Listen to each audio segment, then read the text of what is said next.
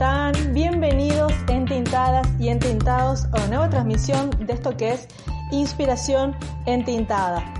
Yo soy Lula, soy ilustradora y comunicadora y estamos transmitiendo en vivo desde mi cuenta de Instagram, Lula Entintada, donde hoy eh, tengo un episodio muy especial porque estamos llegando a la entrevista número 19 y vamos a hablar de historietas eh, con una persona que es un tucumano, radicado actualmente en Francia, sé que estamos transmitiendo Argentina con Francia, eh, cambio de horario, pero muy buena, muy buena esta conexión, porque vamos a hablar un poco de cómo es la experiencia de publicar historietas en Francia. Y Francia no es cualquier lugar, no es eh, cualquier país más al momento de hablar historietas, porque cuando pensamos en historietas pensamos en superhéroes, eh, manga, y eh, también nos vienen a la cabeza personajes clásicos como Tintín, em, que son parte de eh, la escuela de historietas francesa. Eh, Francia es una de las tres grandes escuelas a nivel mundial de historietas.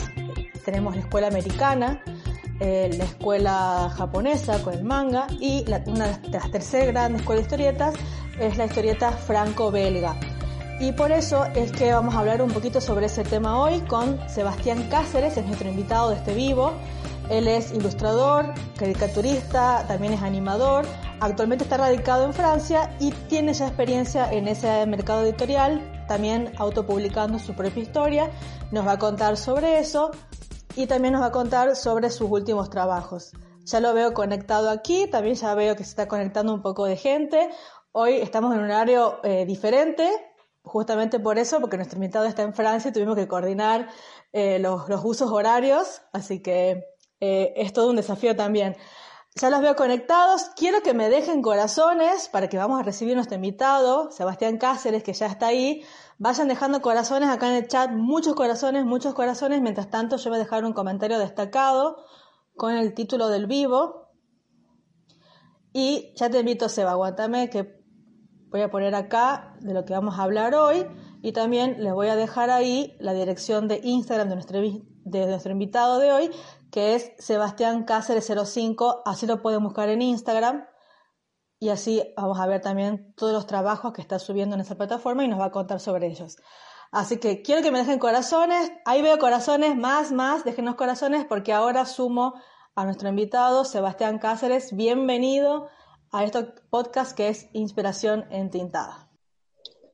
Hola. Hola Lula, ¿cómo estás? ¿Todo bien? Un poco oscuro, ¿no?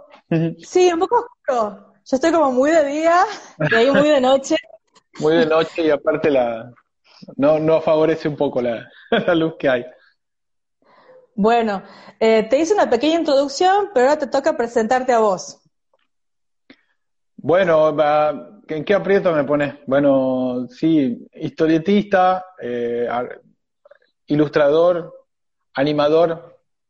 Eh, digamos que la primera escuela mía es la animación y el humor gráfico. Cuando hice un, taller en la Escuela de Artes con Bernardo Vides. Y, nada, de ahí arranqué ya mi búsqueda personal, siempre de manera autodidacta. Eh, con esas tres disciplinas. Bien. Y bueno, eh, empezaste a dibujar entonces desde chico. ¿Cómo empezaste a dibujar? Eh, va como todo, desde de, chico la diferencia, bueno, es que como nosotros, lo que nos dedicamos a esto es que nunca, nunca dejamos de dibujar, o sea, hemos superado, hemos seguido dibujando más allá de lo, de los 6, 7 años y después hemos pasado la barrera de los 13 siguiendo en, la misma y entonces ahí es como... Eso, esos son los dos quiebres que digamos que hay siempre entre la gente que dibuja y la que no. Eh, los 6 años que cuando entra a la primaria y, lo, y, si, y, si, y si ha seguido ahí tenés otro obstáculo grande que es cuando entra a la secundaria. Eh, sí. Entonces, sí, desde, desde, desde chico eh, siempre copiando, teniendo, eh, teniendo así como referente cuando era chico, eh, leía las historietas de, de Inodoro Pereira, Mafalda, clásica. Ya cuando era más grande nuestra adolescencia muy influenciado mucho por, por el cazador, que todo todo lo que estaba haciendo Jorge Lucas, que era el creador del cazador. Eh, y bueno, y en dibujo animado también, todo lo que era la, la Warner, me, mataba viendo los dibujitos de, de la Warner, de, los Animaniacs, los eh, Pinky Cerebro, todas esas cosas, y, y, y, también me, han influenciado mucho mm. eh, al, al, comenzar. Buenísimo. Bueno, y las vueltas de la vida te llevó a que ahora estemos charlando, yo en Argentina y vos en Francia. ¿Cómo, cómo fue tu viaje o tu historia hasta llegar hasta ahí? Eh, mira, empecé a viajar en el 2010 porque nada, me daba cuenta que ya me estaba desviando de, lo que realmente me gustaba, que era el dibujo, estaba haciendo otras cosas y, y en esas otras cosas que hacía, que era algo que, tenía que ver con lo que yo hacía, que era que lo que, con lo que me gustaba, que era el motion graphic, toda la parte de video, esas cosas, eh, tampoco había un, era como que había un techo ya. Entonces digo, bueno, no, no, no me aportaba nada quedarme en Tucumán, así que decido salir y digo, bueno, no sé, agarro mi mochila y voy dibujando. Como yo ya había hecho algunos veranos, salí y dibujaba en, la calle, eh, en, los valles, digo, bueno, no, no creo que sea muy diferente, así que agarré y me fui con dos mangos, digo, bueno, me voy hacia el norte hasta donde llegue. Entonces crucé la frontera de Bolivia y, y nada, empecé a subir dando, primero dibujando en la calle, después ya me animé a, a diagramar un par de talleres. Eh, bueno, nada, dictaba talleres, laburaba en la calle, hacía laburo a pedido, seguía subiendo. Y en el camino, en el camino me conocí con, con, mi, con mi mujer, que ella desde acá. Pero bueno, nada, yo seguí viajando y durante dos años y bueno, después volví a Tucumán, vivimos un año con ella en Tucumán y al cabo de ese año, en 2013, no, nos vinimos para acá. Eh, pero bueno, el viaje ese ha estado genial porque he cruzado un montón de gente, un montón de historietistas en, todo en todos los países que he recorrido, que ha sido desde, nada, desde ahí, desde, desde Tucumán hasta Caracas. Mirá, genial. Sí, estaba re bueno. Ahí, tu propio podcast, ahí, el, el lápiz viajero. sí, lo que pasa no, no, existían los podcasts en ese momento. Apenas, apenas había Facebook. Eh, y la otra que, que, bueno, nada, en esa época era, Latinoamérica era una autopista, o sea, vos ibas, salías, eh, entraba y salía de cualquier país como quería, no había los problemas que, había, que hay ahora, entonces era más tranquilo. Bueno, ni hablemos del coronavirus, pero bueno. No.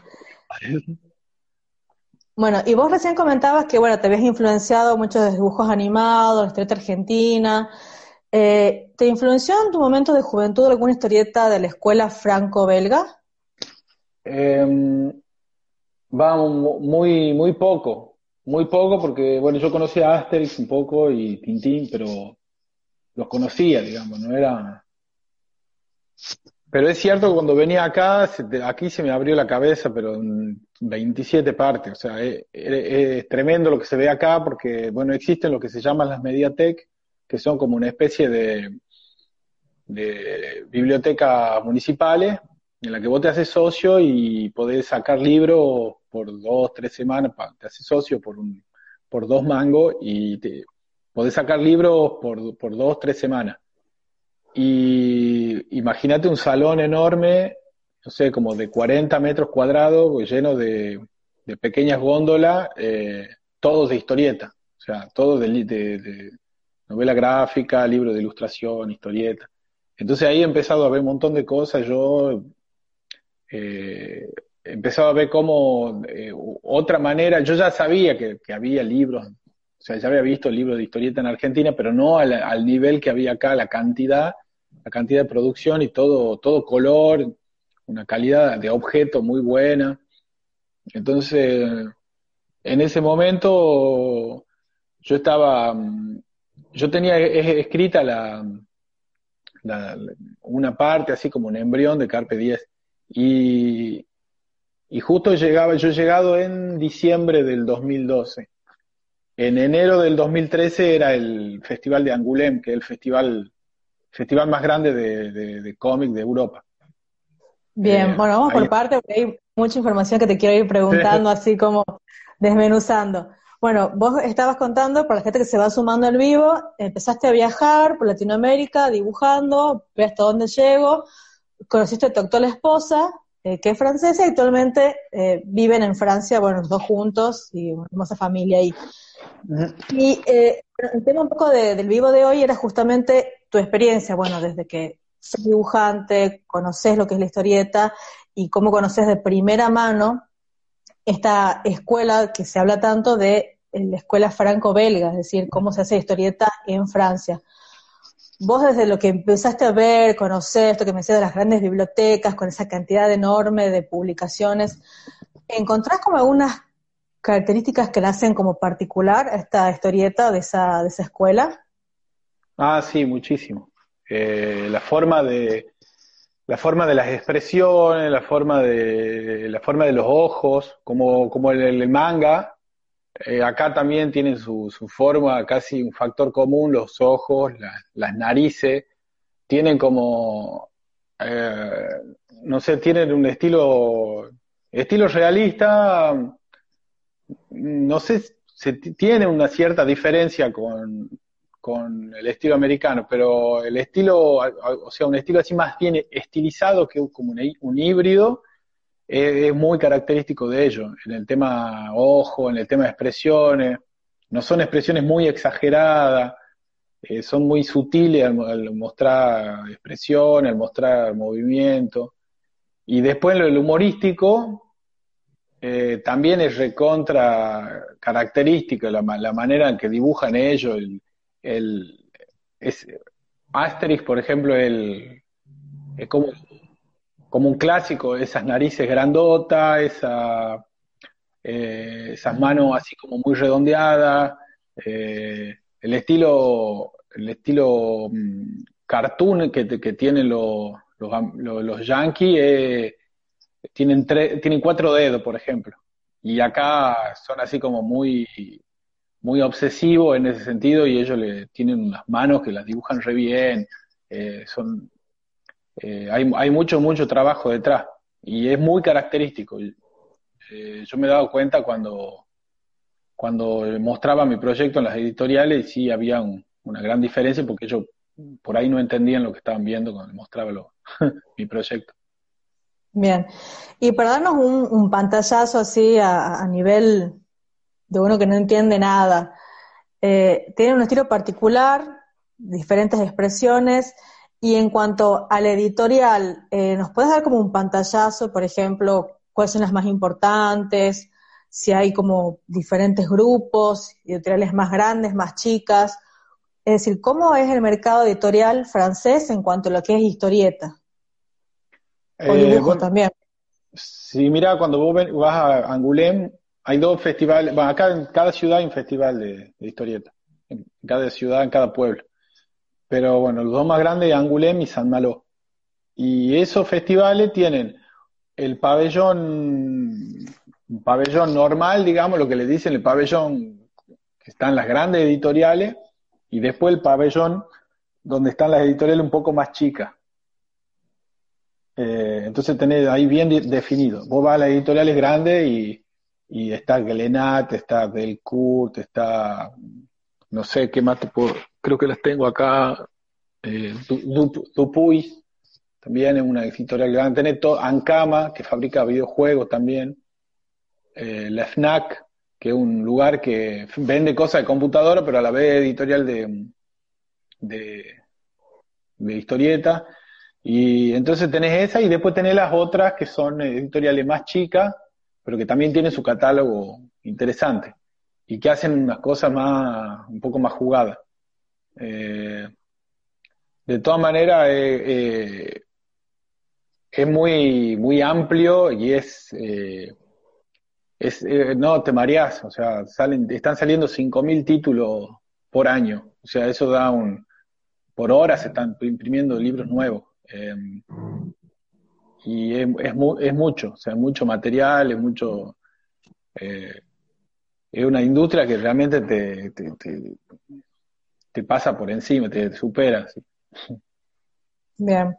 Bueno, imaginémonos que pasa la pandemia, viajamos, nos vamos a Francia, al Festival de Angoulême, y vamos con nuestra carpetita, ¿sí? con nuestra pequeña pila de dibujos, pila de historieta, y nos vamos a presentar una editorial. ¿Qué pasa? Primero compra antidepresivo para el otro día.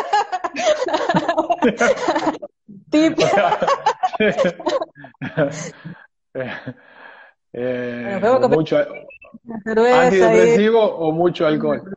Eh, mm. No, bueno, el, um, ¿cómo te puedo explicar? Yo, yo ya al principio cuando llegué con, cuando decidí, de, cuando empecé con Carpe Diem ha sido de mucha casualidad, porque me fui a, eh, me entero que Angulén era en, dos semanas y que había... Bueno, mm, vamos a hacer una pequeña pausa ahí para que eh, la gente que se está conectando y tal vez no, no sabe, ¿Mm? Carpe 10 es tu propia historieta, no sé si también decirle ya, novela gráfica, que eh, autopublicaste, es un, solo tomo autoconclusivo. Así es. Sí, que Carpe 10 es la historieta de Sebastián Cáceres, que la pueden leer, está en su cuenta de Instagram, Sebastián Cáceres 05.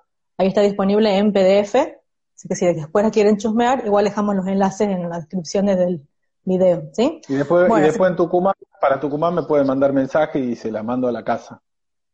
Genial.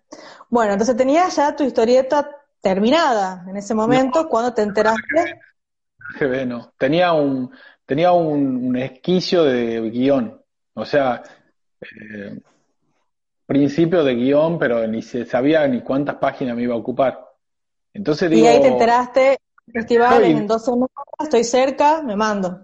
Claro, y aparte me entero que, que había mm, entrevistas con editoriales. Y, y, como nunca había podido hacer una entrevista con algún editorial, ni, ni de allá tampoco, y digo, bueno, me armo una carpeta y me voy. Y me preparo cinco páginas, un, un guion. Cinco páginas Sí. Una sinopsis, una ficha de personaje y me mando. Digo, bueno, a ver qué, onda. ¿Y qué pasó? y, vas, y tenés que anotarte. En esa, en esa época era 2013, era como que vos eh, tenías como una, un cronograma cada día, durante la mañana y durante la tarde había determinadas editoriales que atendían al público en ese momento. Entonces vos tenías que ir a hacer fila, iban atendiendo uno por uno, y vos tenías que, bueno, para no gastar eh, municiones al cohete, tenía que, ir y elegir una editorial que más o menos se parezca a tu, al estilo que vos estabas dibujando. Entonces, eh, nada, elijo ahí un par, eh, la, primera creo que me dice, bueno, mira, no tiene nada que ver con lo que nosotros hacemos, eh, chao. Y a la segunda voy y el, aparte yo no sabía hablar francés, o sea, decía tres palabras. Eso era horrible y tener que explicarle a alguien. pero la, pero, en dibujo, ¿no ayuda un poco o eso igual no? No, igual, igual. Aparte, pero bueno, la sinopsis y todo eso estaba hecho en francés, que me lo habían traducido. Entonces le muestro y el tipo se entusiasma y me dice, eh, qué bueno, pero eh, me da un par de consejos sobre el guion y me dice, no, tenés que exagerar más, estás a mitad de camino con lo que vos querés hacer, vos querés hacer algo muy oscuro, exagera más. Y me, y me da, me pasa su mail. Entonces me decía... dentro de todo, fue una devolución, digamos, dentro de todo todos te dan una devolución, todos. O sea, ah. vos vas y te, y, te, y te dan consejos, y está re bueno.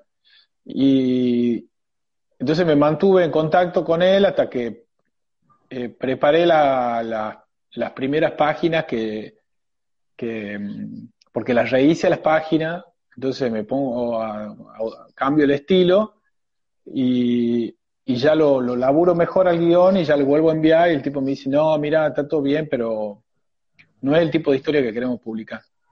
Entonces nada, sigo, mm. sigo dibujando, eh, viene el Festival de San Malo, eh, eso ha sido en Angulén en enero y yo voy en octubre a San Malo y ya hablo con un dibujante.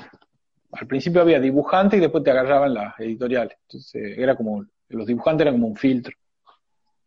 Y él me, me da unos consejos, me dice, no, mira dibuja en vez de A3, en, en vez de A4 dibuja en A3, eh, dale más aire. Y, ahí empieza como una onda de casi una escuela, que yo iba a una clase, eh, hace seis, clases por, por año. ¿Por qué? Porque yo ya digo, bueno, yo estoy, es muy difícil que me la publiquen porque ya me daba cuenta que no iba por ahí la mano pero cada vez que, tenía una entrevista me daban consejos del guion, me daban consejos del, de los dibujos, y entonces estaba re bueno.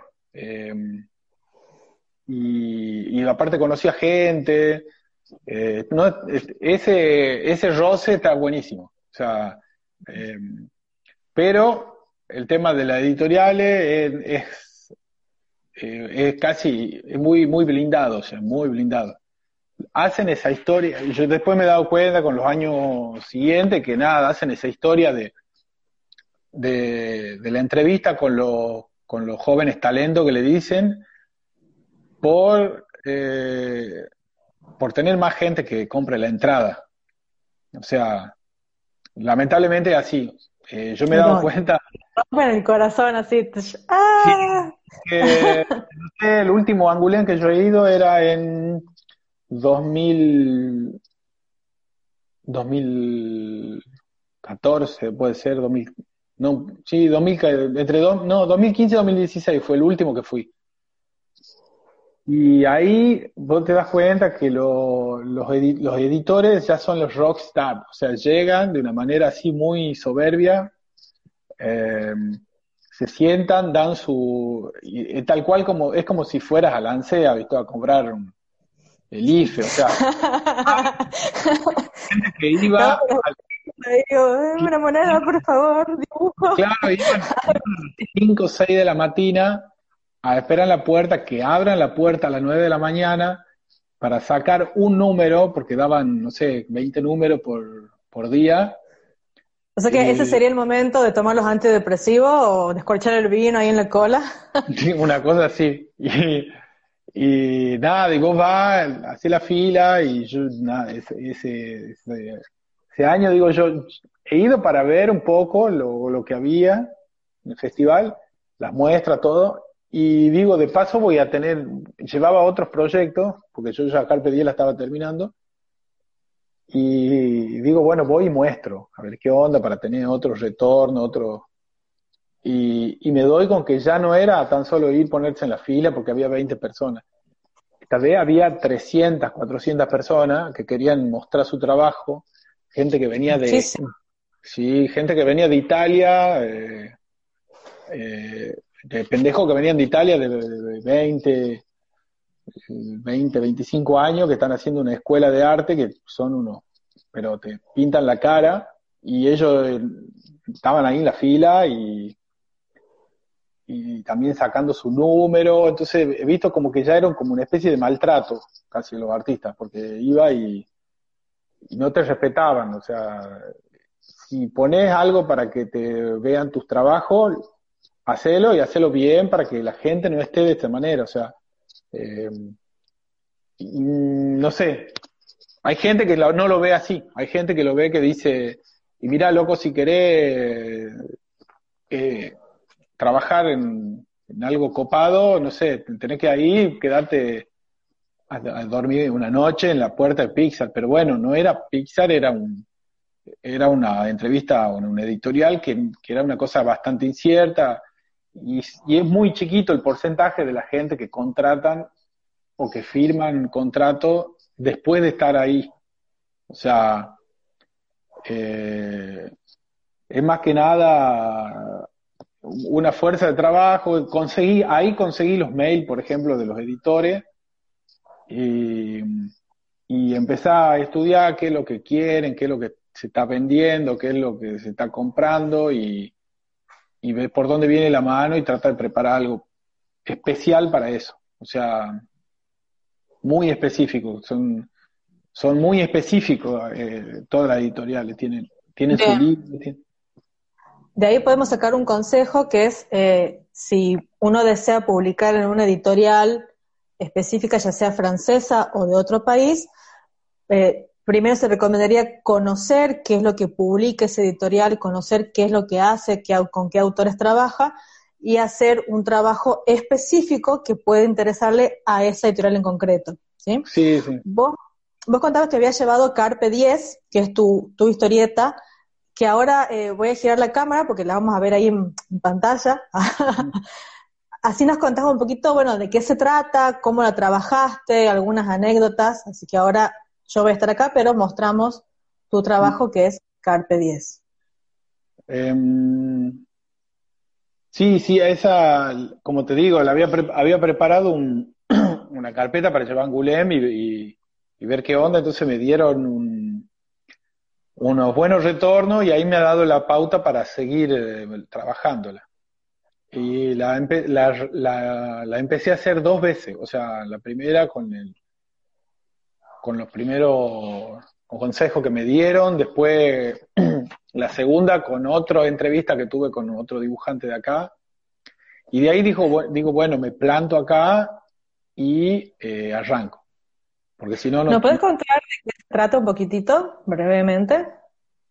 Y un, jugador de fútbol, eh, un jugador, el, número 10, el mejor del, equipo, que está a punto de, de ganar el campeonato, gracias a él nada más, porque es el mejor del equipo. Eh, y empieza a ver un él, se empieza a creer como como indispensable porque hay muchos manejes eh, políticos, económicos alrededor. Y eh, en ese momento aparece un personaje eh, especial que está planeando otra cosa para él. Todo esto que te estoy contando se lo cuenta un taxista en el futuro a su pasajero.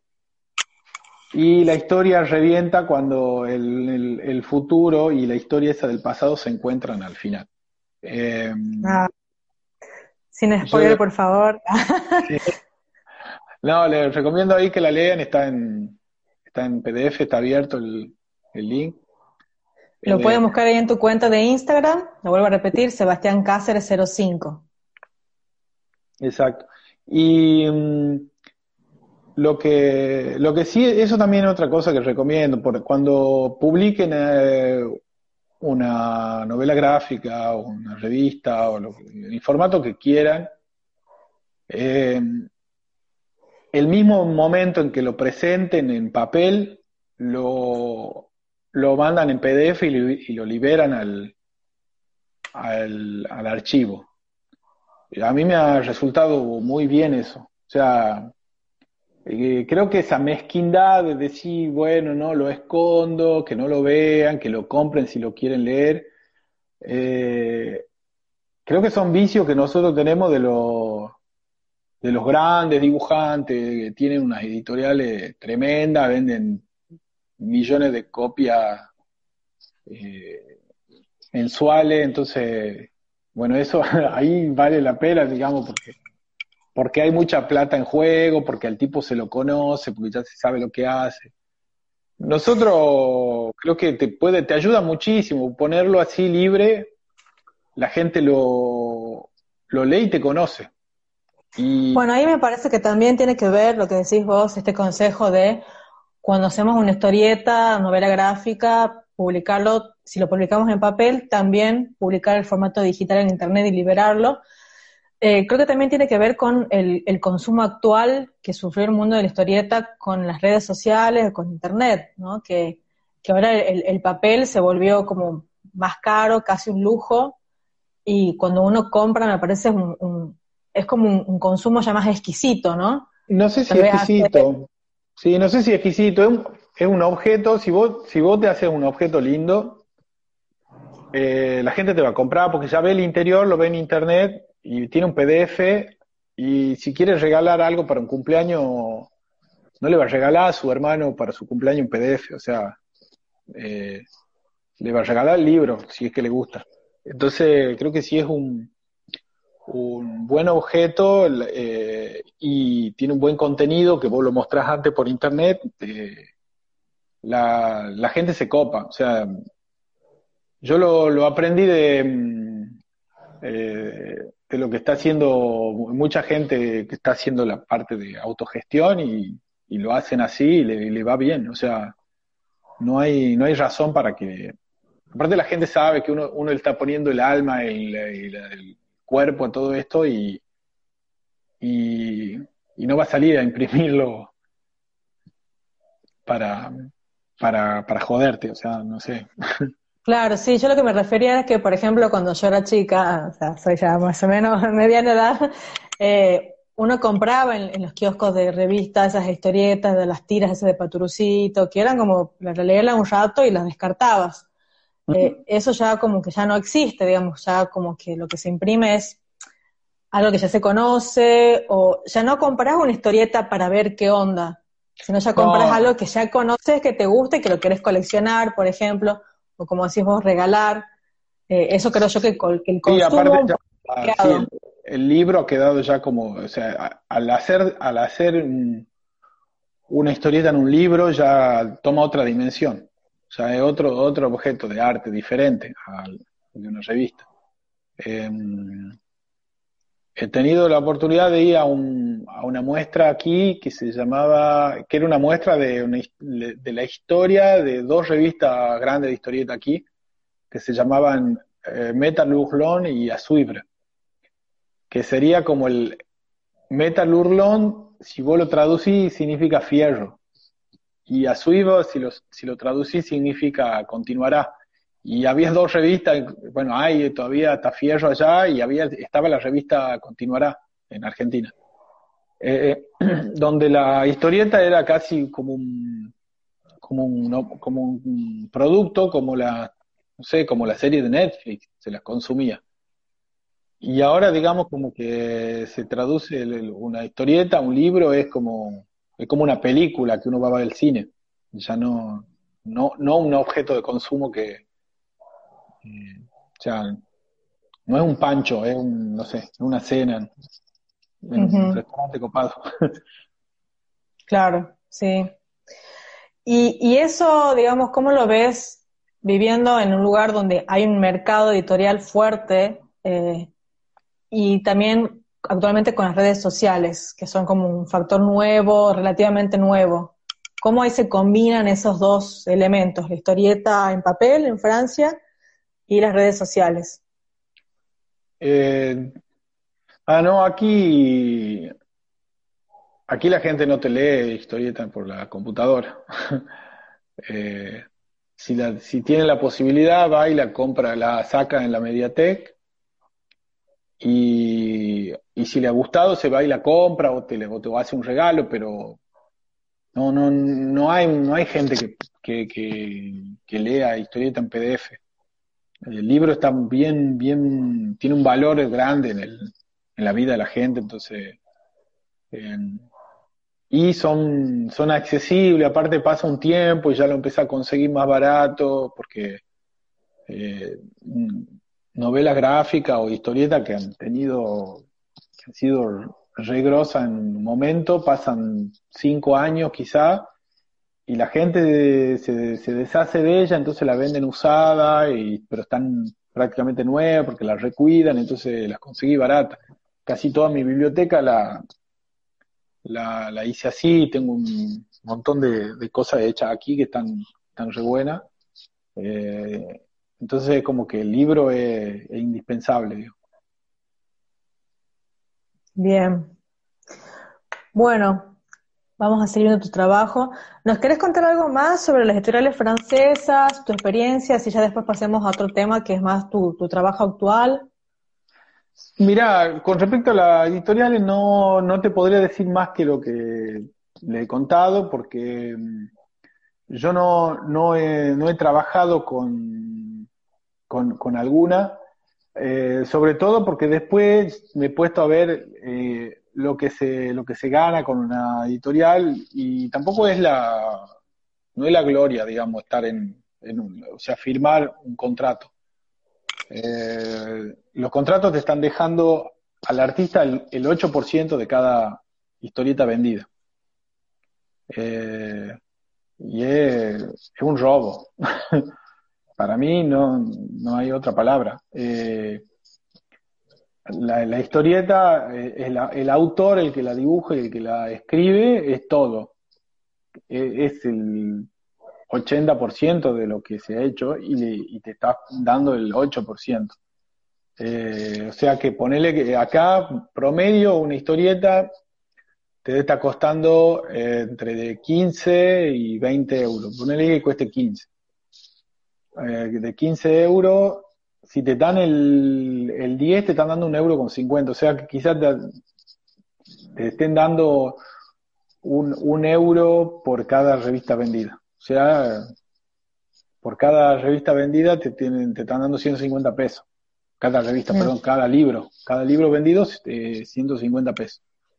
Es cierto, hay eh, las editoriales se mueven porque están en los en los festivales, están en las librerías, están hacen eventos, pero no sé, no sé si se llega a, a tener un, un, unos derechos de autor por mes que te permita decir, eh, bueno, tengo esto y me, y me conviene. No sé. Eh, yo al menos estoy por un poco en, en, contra de ese, ese, tipo de arreglo. Bueno, tenemos ahí una, un punto de vista fuerte e interesante. ¿Por ese motivo elegiste editar vos mismo Carpe 10? Va, una esa y otra era que, bueno, nada, no, no, no conseguí al principio, cuando yo tenía la intención de, de, firmar con una, quería hacerlo mediante una editorial, no conseguí editoriales. Entonces decidí, bueno, eh, vamos a, lo, lo, vamos a hacer solo. Así que hice solo, la hice por crowdfunding, eh, por la página esta Kiss Kiss Bank Bank, y, y me fue bien. Eh, hice una campaña de dos meses y y bueno, y, y, logré, el, logré el objetivo de plata para hacer la, historieta. Buenísimas, felicidades. Bueno, gracias. Bien, y, recordamos, ¿lo pueden? ¿Sí? Sí, sí. Recomenda... ¿Qué recomendas, perdón? Crowdfunding. Crowdfunding. Sí, que es la, la, el financiamiento colectivo. Que también está bueno lo que decís, ¿no? A veces uno está esperando que una gran editorial te descubra y decís, bueno, no, no se da, lo hacemos y tenemos el libro igual, hermoso y editado y listo para ser leído. Así que sí, también está cual. bueno eso. Tal cual, tal cual, porque mm, eh, te pones ante, ante lo, o sea, ante la lupa, bajo la lupa de, un montón de gente, eh, no sé, por ahí uno se frustra, eh, tiene un montón de, con, de y quizás si te, si, si te llegan a, a, a, llegan a fijar en vos es muy poca la plata, digamos, hay que vender muchísimo para que, para que te convenga, para que diga, bueno, eh, generalmente lo que ellos hacen eh, es un anticipo, ellos te pagan un anticipo de lo que sería el anticipo del derecho de autor.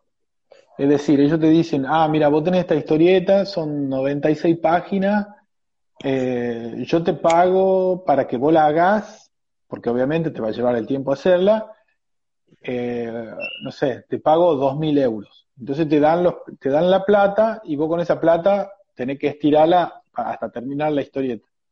Entonces la, la entregás, ellos te hacen las correcciones, todo, un momento se llega a imprimir y ellos te van a empezar a pagar los derechos de autor una vez que ellos recuperen, con cada 8% de cada libro vendido, recuperen los 2.000 que te han dado.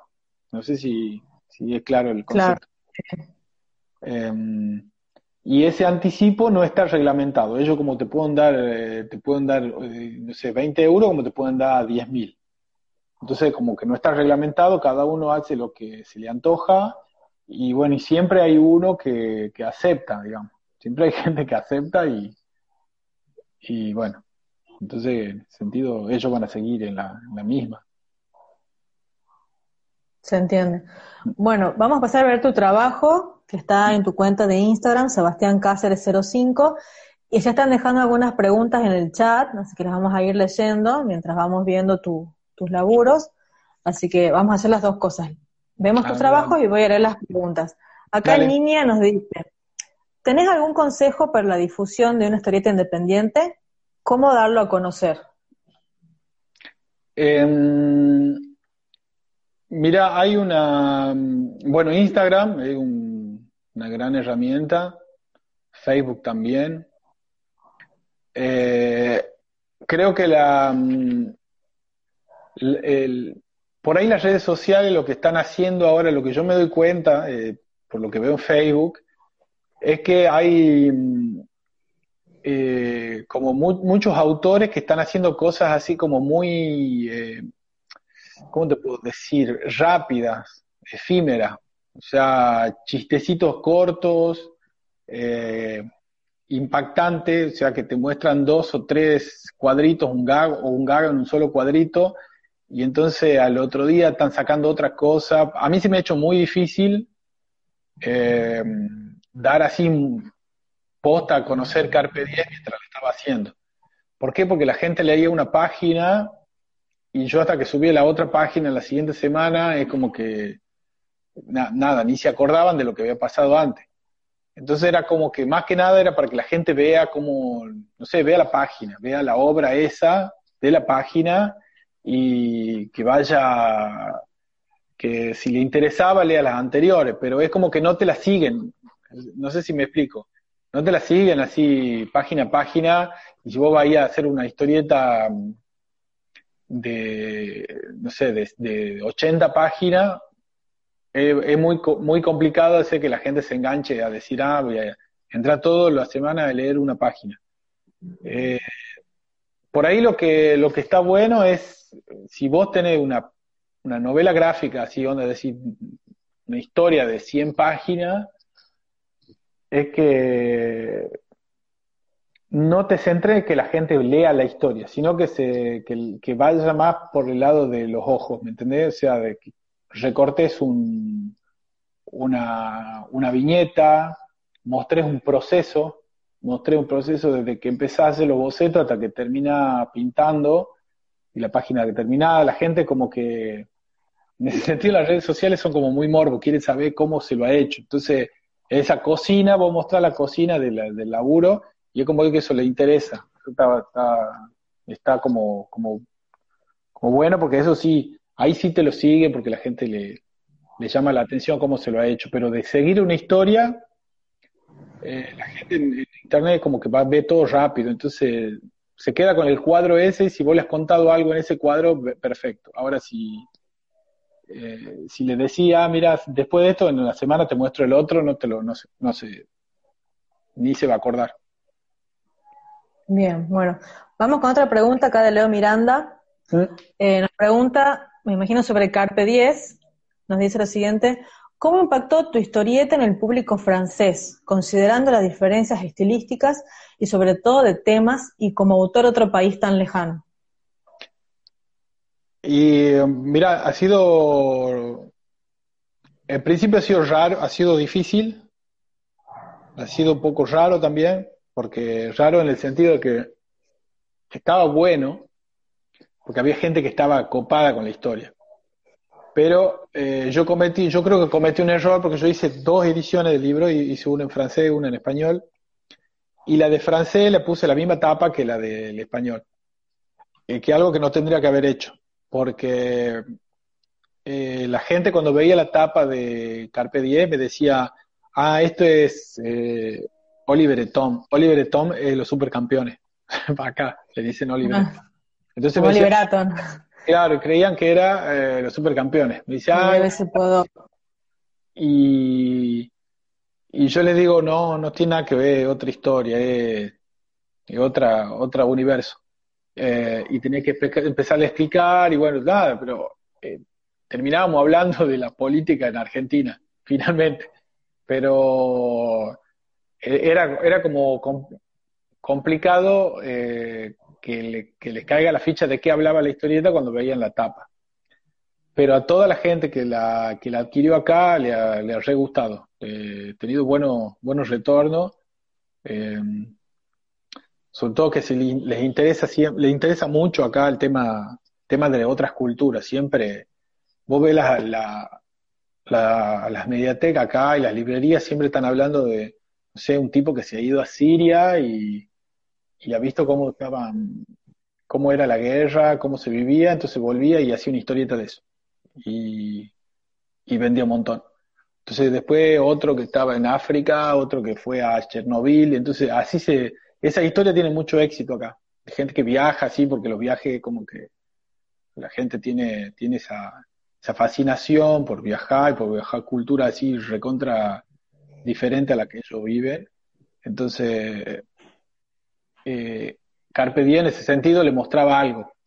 Eh, y no, en ese, como, te, como te digo, me, ha, sido como una sorpresa para mí que después de, de, estar con las, de hablar con las editoriales, que me digan que bueno, que no era lo que estaban buscando, que, que la, inclusive hasta que me decían que la gente no, no iba a, aprenderse con los personajes, y bueno, después la gente con la que yo hablé, la gente que me, que me mandó mails después me les gustó, digamos, les gustó.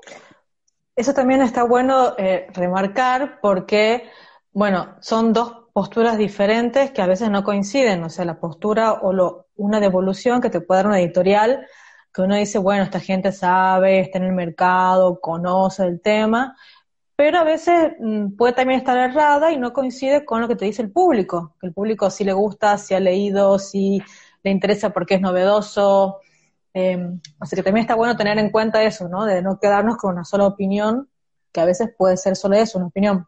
Y por eso creo que lo mejor es la, autoedición. O sea, en ese sentido la autogestión es lo mejor. Em, y no dejar que, nada, que dos, tres vengan y te digan qué es lo que le interesa a la gente.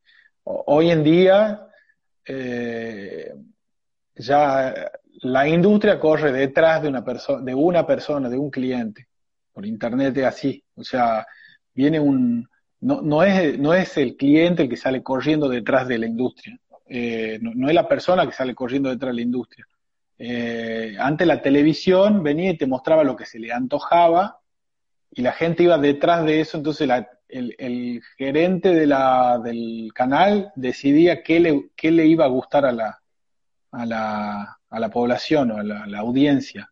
Hoy en día en Internet, eh, un tipo, se, un, dueño de, una, de, una, de un canal de televisión, de, de una empresa eh, está todo el tiempo preguntándole a uno por uno de las personas qué es lo que quiere para ver ellos qué, pueden vender. O sea, es al revés, es, a la inversa. Y en ese sentido la, la, industria editorial se ha quedado porque, porque siguen en la misma, o sea, siguen en esa cosa vieja de, de ellos estar eligiendo qué es lo que le, qué es lo que le puede gustar a gente. Em, cuando, cuando nada, hoy en día es todo al, al revés. Mm. Bueno, voy a otra pregunta que esa la hago yo. así que nos está quedando poco tiempo, así que si quieren dejar alguna pregunta, déjenla ya. Y otra cosa que yo quiero saber es, estoy viendo que en tu Instagram estás subiendo una historieta nueva, guionada por Hernán Casiari, que se llama El diario de Juan Rey. ¿Qué nos podés contar sobre esto? Ah, eh, sí, mira, estoy, eso es como un experimento que estoy haciendo ahora. Eh, porque ha sido todo, ha sido re loco. Yo estaba en, eh, estaba hueveando en, en Twitter y en una de esas eh, veo una foto que había posteado que había posteado Casiari de uno de sus recital de cuentos hace como un año atrás.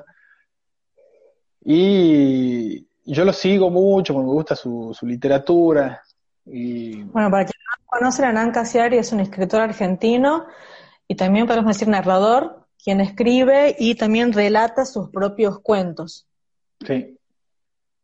Y entonces le comenté su Twitter y le digo, hey, me, encantaría ilustrar un, hacer un, ilustrar un cuento tuyo, una novela. Y al toque me contesta, me pone, bueno, elegí alguna y, y, dale para adelante. Y después el toque me vuelve a contestar y me dice, escribime a, a, tal dirección y bueno, me pone su dirección ahí de Gmail. Y entonces yo le escribo, le, mando mi Instagram, le mando algunos dibujos y, me contesta y me dice, me preguntaba qué quería hacer. ¿Querés ilustrarme un cuento? ¿Querés hacer una novela gráfica? ¿Querés una historieta corta? ¿Qué es lo que querés hacer? Entonces yo le digo, me gustaría hacer una, una cosa más extensa, algo de, partiendo de 70 páginas. Y se entusiasma y me manda una especie de relato que es el diario de un, de un tipo, de un periodista, que lo ha dejado la novia. Entonces él ya no quiere escribir más en su diario, pero lo deja en un momento muy eh, complicado del planeta, porque cuando lo deja la novia, al mismo tiempo sucede algo en el mundo que es como que desaparece África. O sea, todo el continente africano eh, desaparece. No se sabe ¿Cómo? ¿Se escribió también en la época de pandemia? No, mucho antes. Eso, eso está escrito, eh, no sé, eh, dice que lo, lo ha escrito hace como siete años eso. Ah, mira. Y entonces como que desaparece África. O sea, el, el continente ya no lo agarran los satélites, no se sabe qué ha pasado de un día para otro, no está. Entonces, como él era uno de los periodistas estrella, tenía que escribir, tenía que aparecer en la tele, tenía que dar su opinión y no, y no va porque está todo deprimido, porque él está más preocupado porque lo dejó su novia que por, por lo que ha pasado en África. Está interesante. Y, entonces el diario de él es desde el, escribe desde el primero de diciembre hasta el 24 de diciembre que es Navidad y la pasa solo. Y y cada día es como que va contando qué es lo que le pasa en la cabeza. Son, son cada día deben ser 10 líneas, no es más. Y, y, el tipo es así como re generoso. Él me ha dicho, bueno, tomá, haz lo que vos quieras.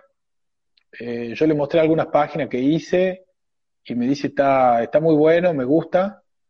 Eh, pero es como que me dio a entender de que, nada, tengo toda la libertad para hacer lo que yo quiera y cuando la termine también tengo toda la libertad que yo quiera para, para el tema de, hacer una autoedición, de inclusive si consigo una editorial, dice, no, conmigo no va a tener ningún problema, porque él también es muy militante de esa onda de que el, de que el arte tiene que ser eh, como, como libre acceso, ¿me entendés? Si tenemos internet es para eso. Y él también está muy en contra de los arreglos editoriales. Eh, por ejemplo, en su editorial, él, a los autores le está pagando el 50%, ¿no? El 8%. ya cuando, cuando se pone bajo el hombro él el, el tema de la impresión, de la distribución, de la venta y todo eso.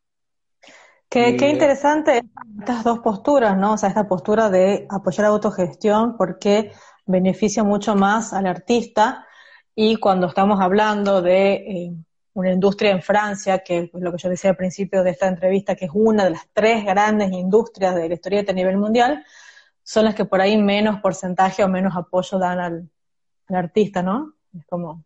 Sí, sí, la primera parte... Y si querés estudiar acá eso, eh, querés estudiar, historieta, es, es carísimo, o sea, es carísimo, eh, y no todo, no, no todos van a llegar a trabajar de eso. Entonces eso también es muy complicado. Eh, salen chicos de 17, 18 años que van y se, mandan ahí eh, y no tienen una gran certeza de que van a terminar trabajando. Eh, eso es lamentablemente una realidad. Entonces como eh, es bastante perverso ese sistema. Eh, y, la gente acá recién está empezando a abrirse un poco la cabeza con el tema de la, de la autoedición.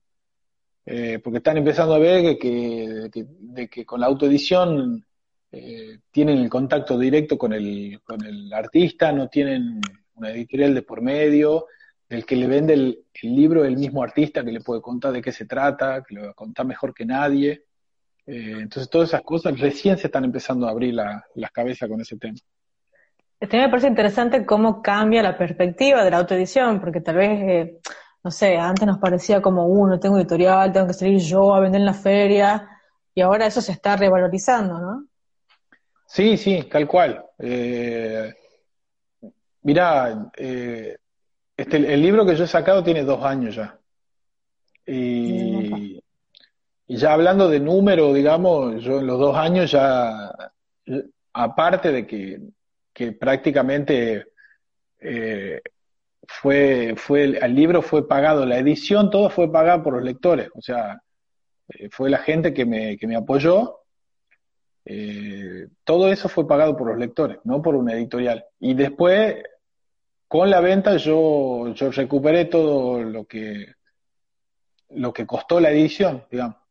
Eh, digamos, hay ahora que hay alguna feria o alguna persona que me lo compran por internet, ya es todo como un beneficio. Entonces, no, digo que, te vas a hacer un sueldo con esto, eh, pero, pero sí que al menos no vas a gastar eh, plata de tu bolsillo. Y que, bueno. y que si es bueno la, el material, la gente te responde. Buenísimo. Bueno, bueno, ya vamos a ir cerrando porque nos quedan dos minutos de charla, charlamos un montón.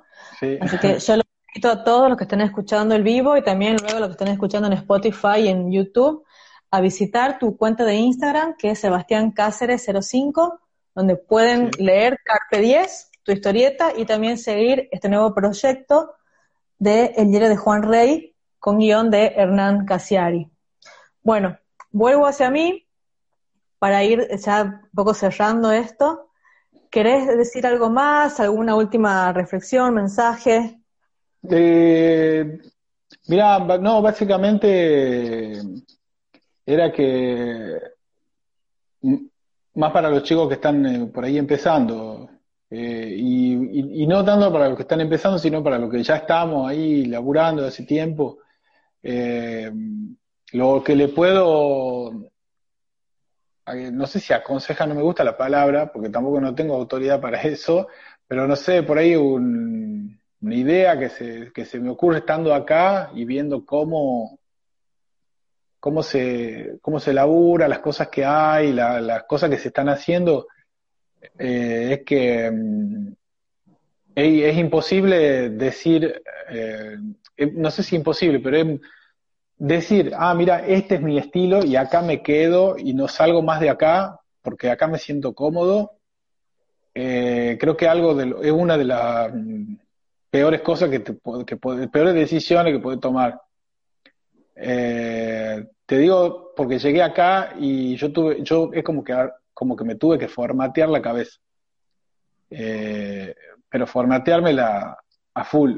si vos ves los dibujos que yo hacía en, en 2011 y está bien, han pasado nueve años, pero te lo muestro a los que hacía en el 2014 y son recontra diferentes porque e, e, e, es, tremendo, era cada rato, eh, me, estaba haciendo la pregunta si, si tenía que volver a empezar a aprender, porque era una cosa que a cada, a cada rato estás viendo cosas nuevas y a cada rato las querés hacer esas cosas nuevas, entonces te volvés a, y volver a arrancar de nuevo.